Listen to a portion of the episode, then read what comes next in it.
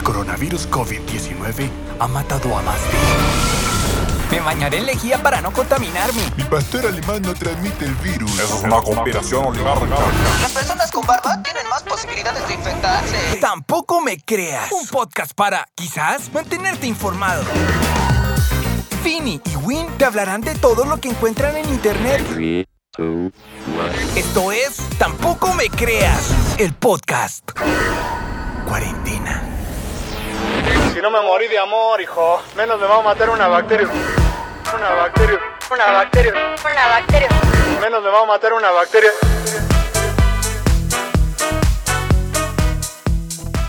Bienvenido a una edición más de Tampoco me creas en este episodio número 4 de la primera temporada llamada Cuarentena. Yo soy Win, arroba Winiberto, y estoy con Vini. Hola Win, ¿cómo estás, chamo? ¿Cómo está la vaina? Muy bien, muy bien. ¿Y tú? ¿Qué tal el, el encierro? Uy, está fuerte, está fuerte. Cada vez hay días que son mejores que otros, pero cuando hay calor y no hay buen humor, esa sí es la peor combinación. Uy, no, no sabes cómo he luchado esta semana. Calor, mal humor y después de comer, en México tenemos algo que le llamamos mal del puerco y de verdad que le lucho así como durísimo. Antes cuando estaba en la oficina yo podía salir, caminar, tomarme un café, buscar un tecito, algo. Aquí no. El mal del cuerpo es el bajón de las 2 de la tarde en otros países. Es mal del puerco. Ah, del cuerpo, del perdón. El, el cerdo. Sí, y es Qué porque dicen que los cerdos comen y les da sueño. Muy útil esa información. Ya sé Así que, tiene si nos nombre. estás escuchando y tienes remedios para el mal del puerco, eh, si no entiendes qué es esto, en inglés sería como pig sickness y en francés sería como maladie du porc. Pero tampoco, o sea, ya estás metiéndote en otras enfermedades, por favor. Ah, sí, no, perdón, no entremos a otras enfermedades, pero mándenme remedios, por favor, para el mal del puerco. Los necesito. ¿Estás escuchando? Tampoco me creas, el podcast. Vamos rapidísimo a los datos, Vini. Cuéntame, cuéntame qué está pasando.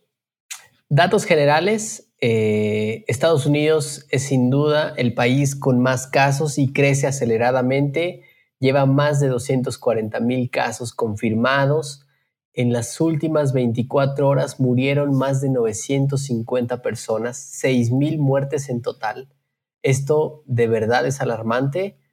El segundo país con más contagiados de coronavirus y que tienen COVID-19 es Italia y luego le sigue España. Italia y España están muy de cerca y la situación parece que no mejora, aunque parece que Italia ya alcanzó el pico y ya la curva se va aplanando. Sin embargo, tuvieron 760 muertes en las Sí, últimas. eso te iba a decir que por lo menos Italia horas. pareciera que se está estancando, aunque sigue siendo números muy altos.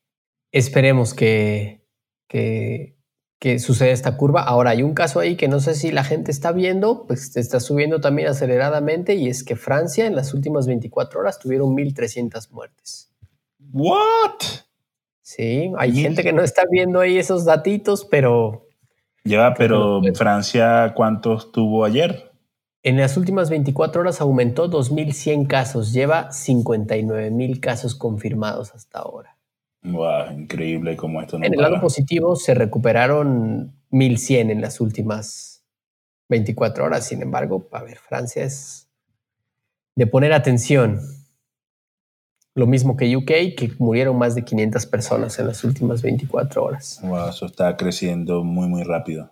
Y así de manera rápida, Colombia tiene 1.160 casos confirmados. Recordemos que hace más de dos semanas que entraron en el lockdown, lleva 19 muertos.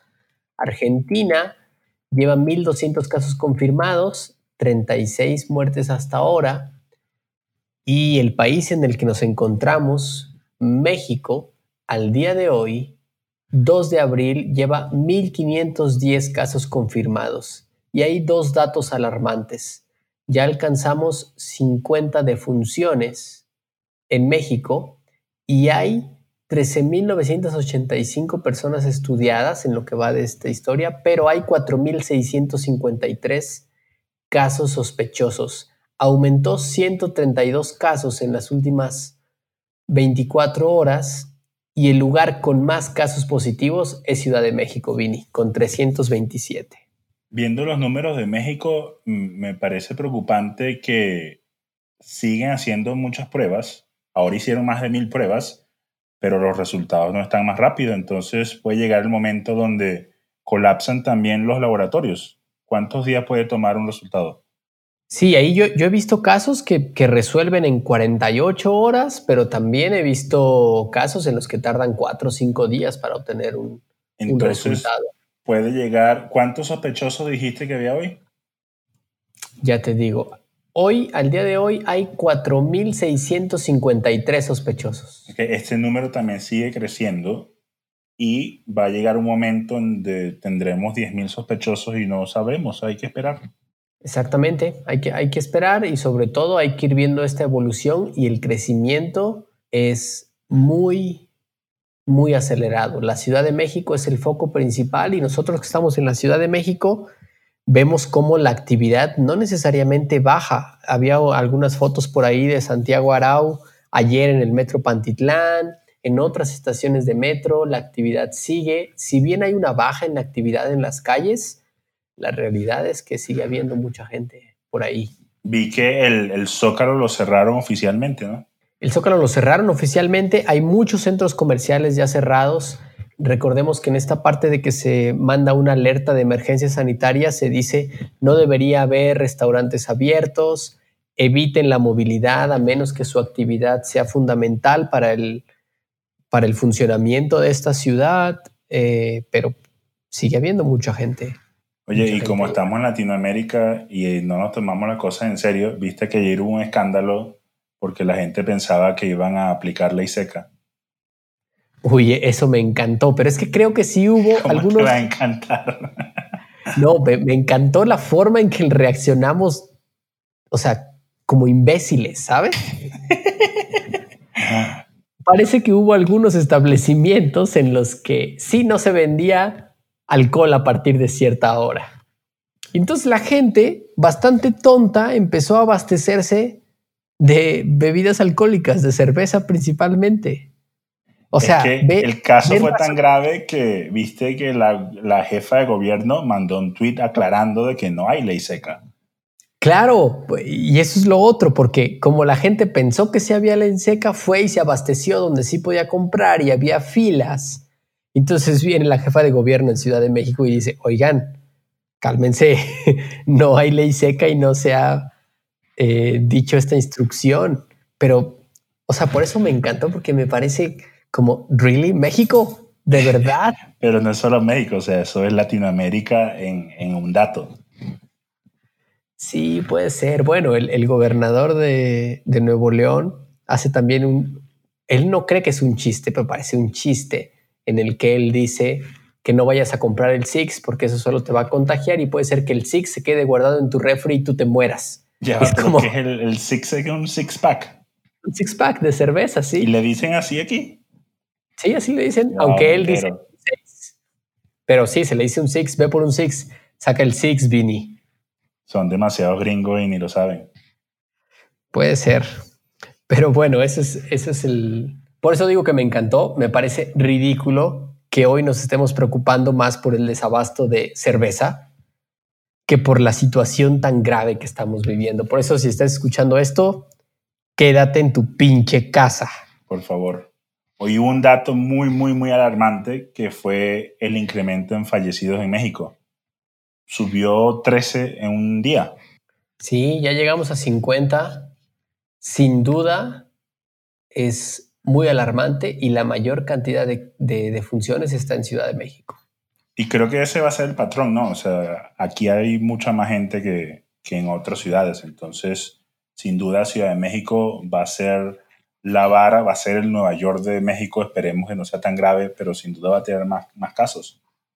Sí, y ojalá la gente, la gente entienda, se quede en su casa, se empiece a planar la curva eh, entendemos que hay mucha gente que no puede quedarse en su casa, pero por favor hagan, hagan lo posible, busquemos mecanismos. También vi por ahí un par de tweets, no me crean, no estoy seguro si son reales o no, pero el gobierno de la Ciudad de México ya está enviando estos kits.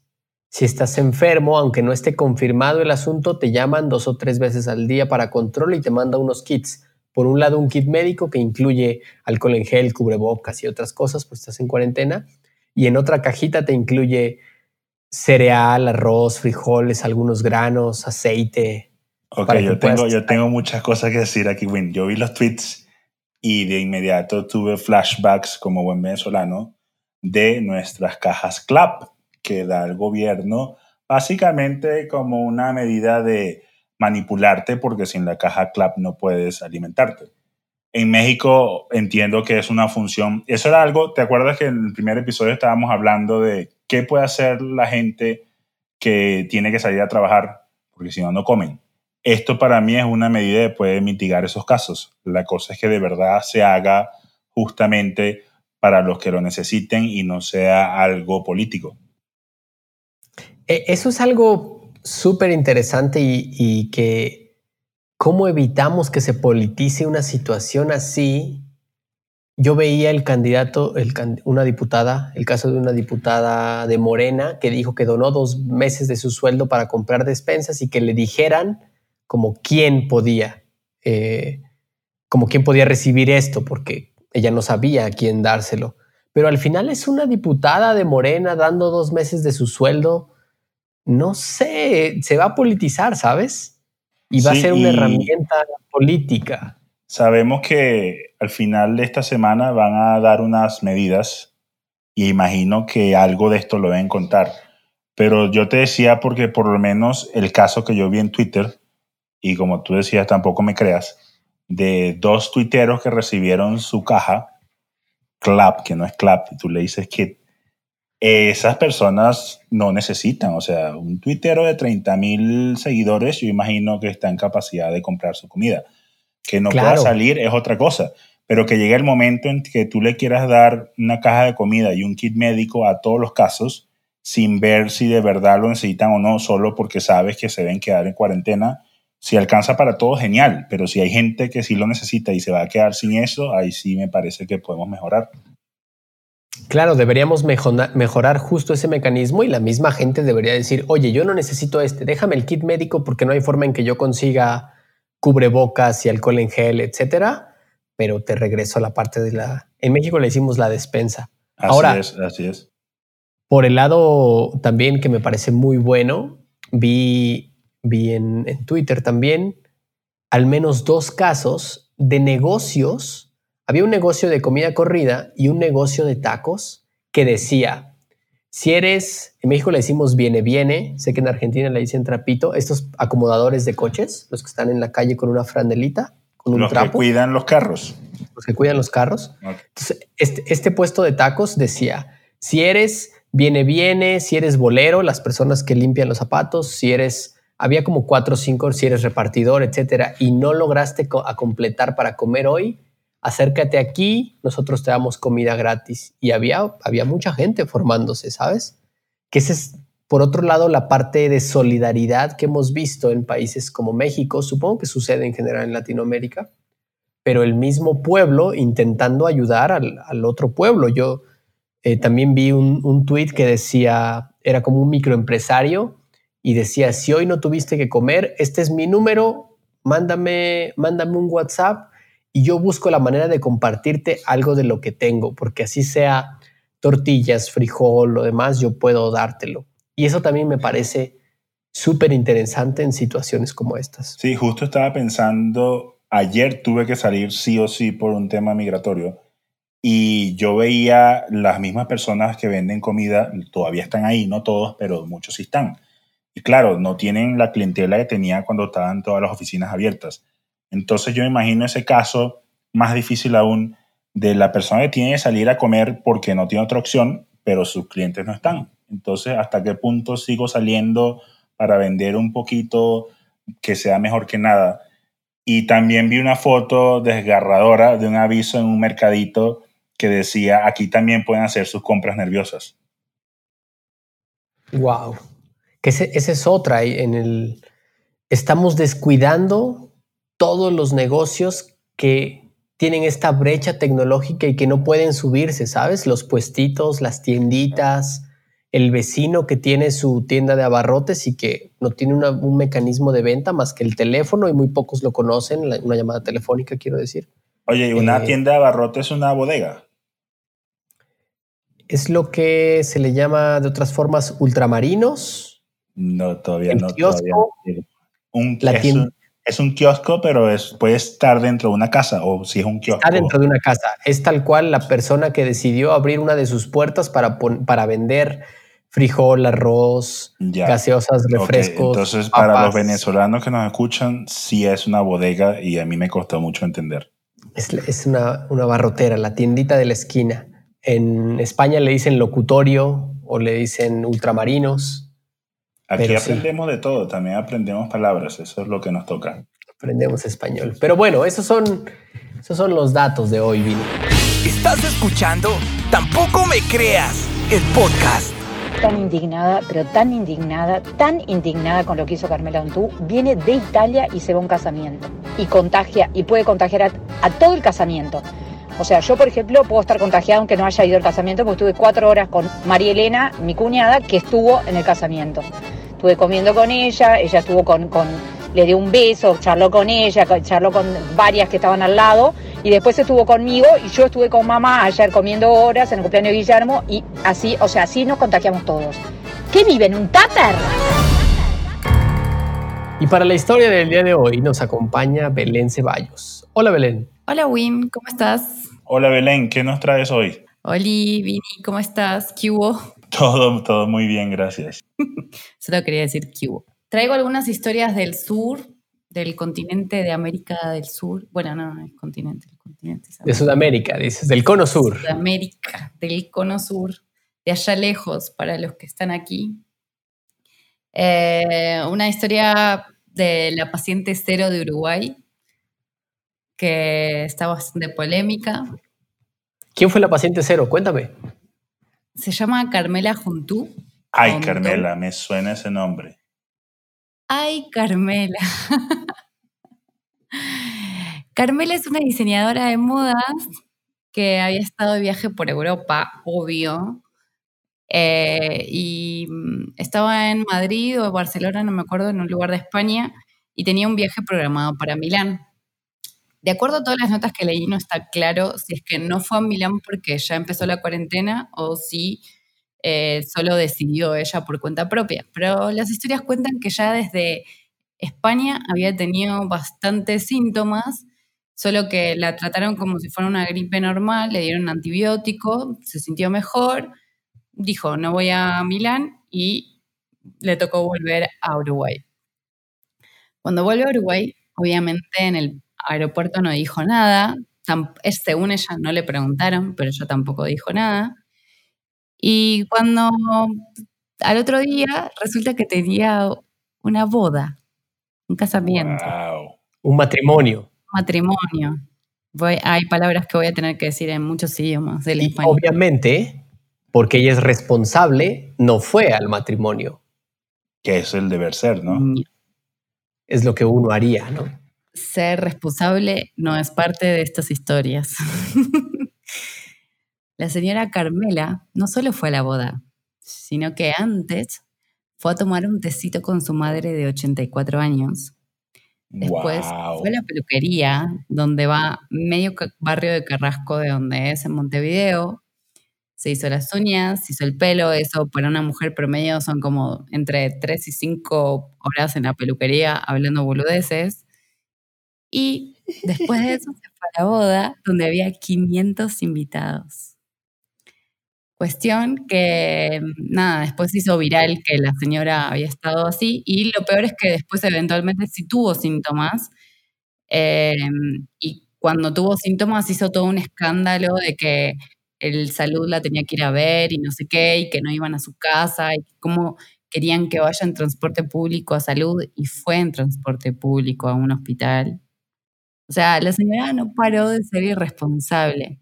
Y por eso hay un video por ahí circulando de gente escrachándola en el súper, escrachando, sirve para el norte también. Molestándola, evidenciándola. yo creo que yo creo que nos entendemos.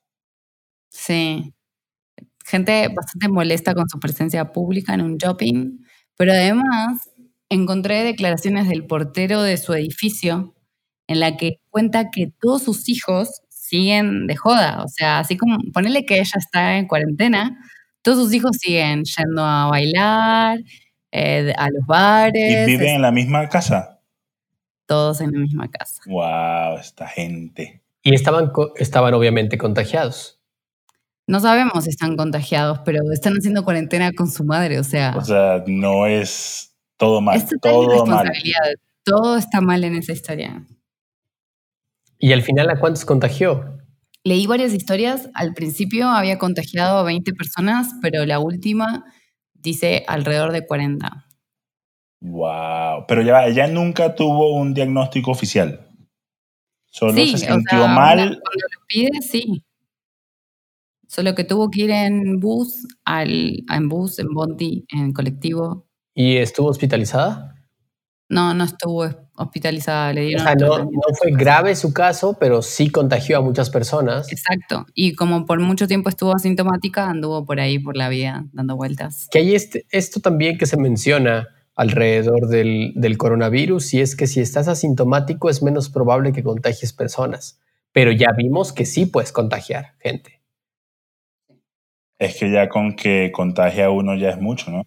Claro, ya con uno más ya, ya está fuerte. O sea, con ir a un casamiento con 500 personas. ¿Y en qué termina esta historia?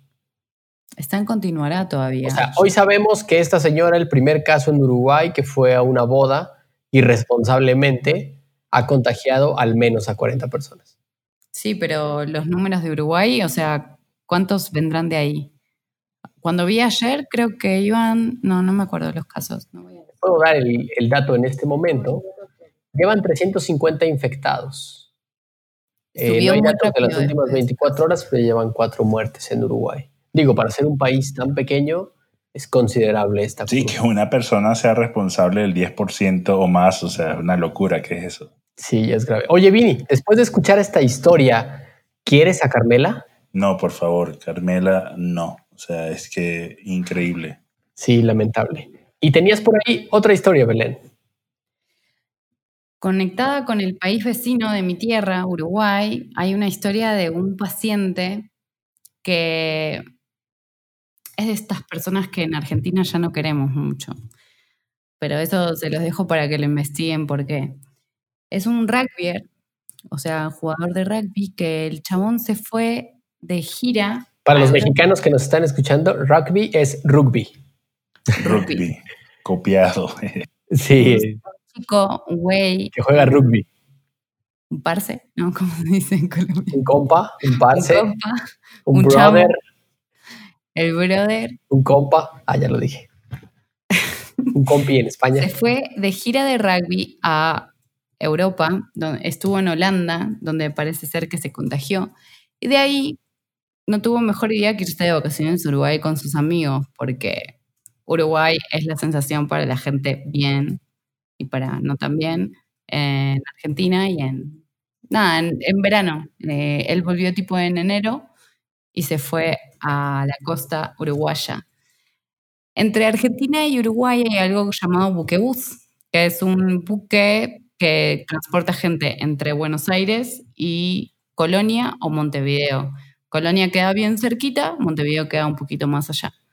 Y este compa resulta que fue diagnosticado en Uruguay, que ya tenía síntomas, fiebre, todo.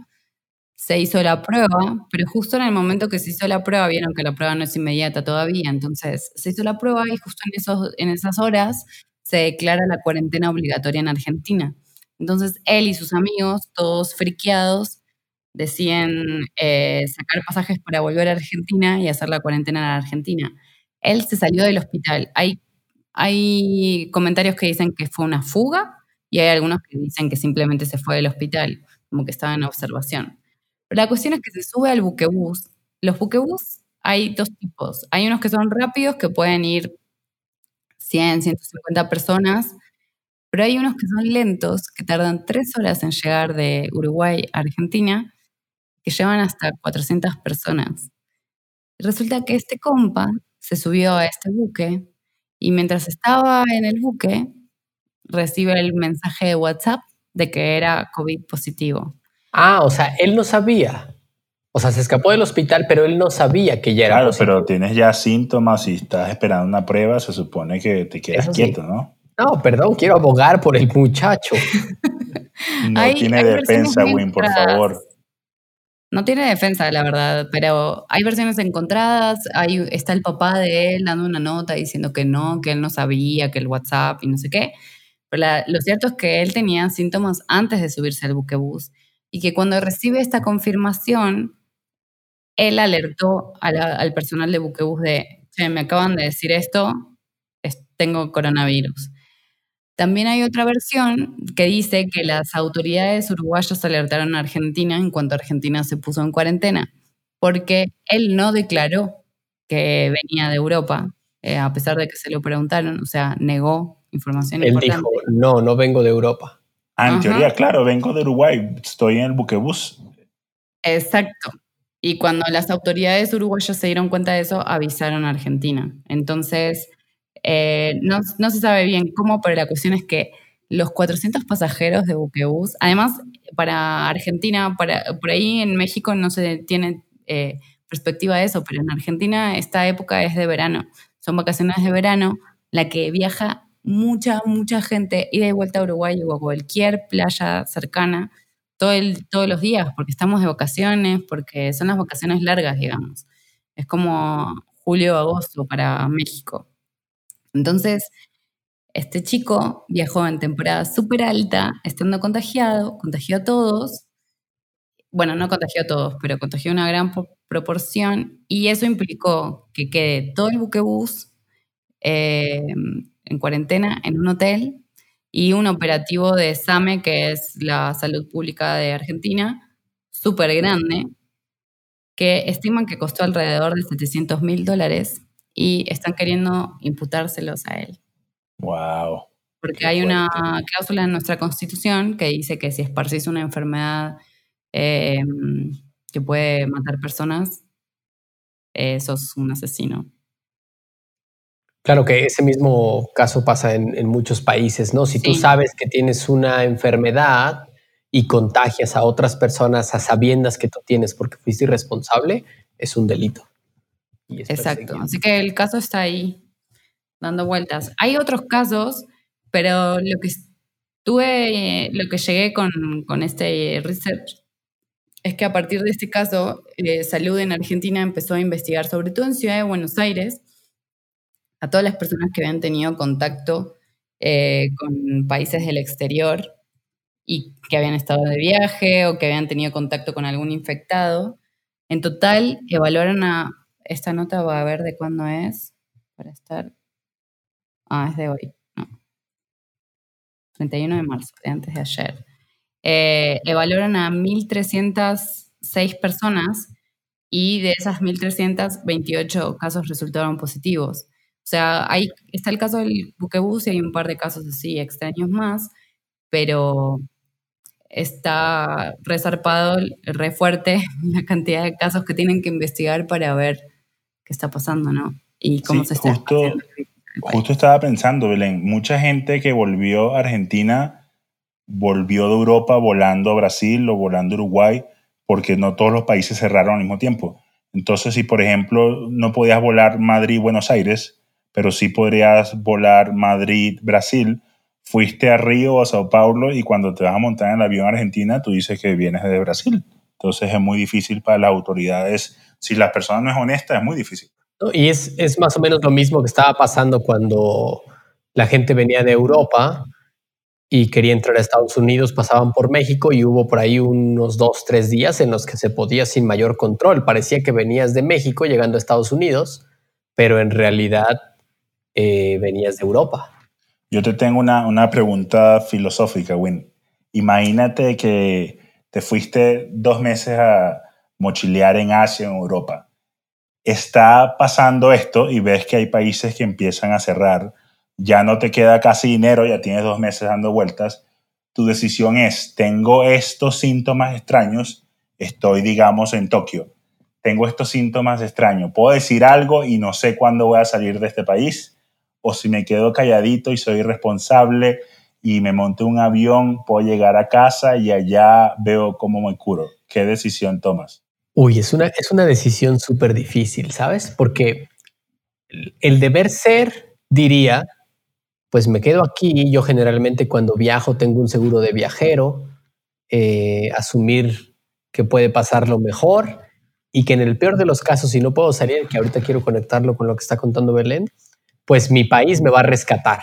Ya sea que me rescate eh, en un avión, en la Fuerza Aérea, en lo que sea, o usando un traje de madera, pero me va a traer de regreso a mi patria. Eh, ese es el deber ser, ¿no? Pero pues el otro lado está librar una batalla con una situación de este tipo, totalmente solo, aislado. Eh, supongo que eso te pesa mucho en unas circunstancias como estas. No, imagínate si tienes también una carga familiar de que o cuidas a tu mamá o cuidas a un primo, la abuela o algo, y si no llegas, ¿quién se va a encargar? Claro, sí es. Híjole, ¿sabes qué? Eso sí me ha dado otra perspectiva en vez de insultarlos a todos, porque yo me he quedado en situaciones donde digo, wow, si no tomo este vuelo voy a pasarla muy mal. Y justo me acuerdo que todavía hay miles de argentinos varados por todo el mundo. Entonces, esa gente puede ser que tomó la decisión correcta, muy correcta, pero eso les ha costado semanas durmiendo en el piso de un aeropuerto. No, hay, no solo hay, o sea, hay miles de ciudadanos de, muchos lugares todavía varados y yo justamente traía una nota del día, el día de hoy o el día de ayer, en el que finalmente llega, llegó un avión o dos aviones de la Fuerza Aérea que trajeron mexicanos que estaban varados en Argentina. Y, estos, o sea, como está restringido el espacio aéreo, el cierre de fronteras y eso, hay un permiso especial que tiene que tramitar la Cancillería mexicana y, solo permiten que sean aviones de la Fuerza Aérea quienes puedan extraer. Sí, yo, vi esa noticia y lo, lo, importante también es que ese avión también llevó a argentinos varados. No solo fue a buscar a mexicanos, hizo los dos. Claro, claro, lo que hacen es, a ver, hay tantos mexicanos de tu patria, digo, hay tantos mexicanos en, tu patria, hay tantos argentinos en la mía, ¿qué hacemos para que esto funcione? Y yo pongo dos aviones y bla, bla. Sí, en este caso, eh, o sea, quedaban 280 mexicanos que llegaron la noche de, del miércoles, es decir, anoche. Y pues Marcelo Ebrard, en el caso del canciller mexicano, eh, avisó de esto. Pero imagínate la logística. Yo, yo escuchaba hace unos días la logística y o sea, también Ebrad mencionaba, hay países que no nos dejan aterrizar y no podemos hacer nada. Luego hay situaciones, está el caso de este, del mexicano que murió en Perú, de un viaje que iban haciendo por ahí una pareja y el, el esposo murió y la esposa no pudieron trasladarla con el resto de mexicanos de rescate porque se encontraba en un hospital. Entonces ahora iban a hacer el rescate de ella y así debe haber miles de casos de personas varadas en diferentes países. Es muy complicado, definitivamente. Súper complicado. Gracias, Belén, por las, por las historias de hoy del Cono Sur. Muchas gracias, Belén. ¿Dónde te puede encontrar la gente en redes? Gracias a ustedes por la invitación, un gusto. Eh, en Twitter soy arroba benjibel y en Instagram arroba belceballos. Ahí me encuentran. Perfecto. ¿Estás escuchando? Tampoco me creas el podcast. Eso es todo por hoy en el episodio número 4 de Tampoco me creas, la temporada de la cuarentena, Vini. Otro episodio más con historias muy interesantes y vamos a ver qué nos depara el futuro, Win. ¿Dónde te podemos encontrar a ti en redes? A mí me encuentran como arroba Winiberto, búsqueme en Instagram, en Twitter. ¿Y a ti, Vini? A mí me encuentran como Viajero Millero en todos, pero principalmente estoy activo en Twitter y en Instagram también. Bien, pues si les gustó este podcast, no dejen de compartirlo. Y si no les gustó, háganle la maldad a alguien e igual compártenlo y digan, miren qué horrible está este podcast. Deberías escucharlo. Qué buena estrategia, güey. Ah, funciona. Ya estamos en, en, Spotify, en Google Podcast, en un montón de plataformas más que ni siquiera yo conozco, pero búsquenos en su plataforma de podcast favorito y próximamente llegaremos a Apple Podcast. Gracias a Jorge Torres en la producción y nos escuchamos en el próximo episodio. Esto fue todo por hoy en Tampoco Me Creas, el podcast. ¿Te gustó? Si es así, compártelo en las redes sociales y deja tus comentarios utilizando el hashtag Tampoco Me Creas en tu red social favorita. Nos escuchamos en una próxima.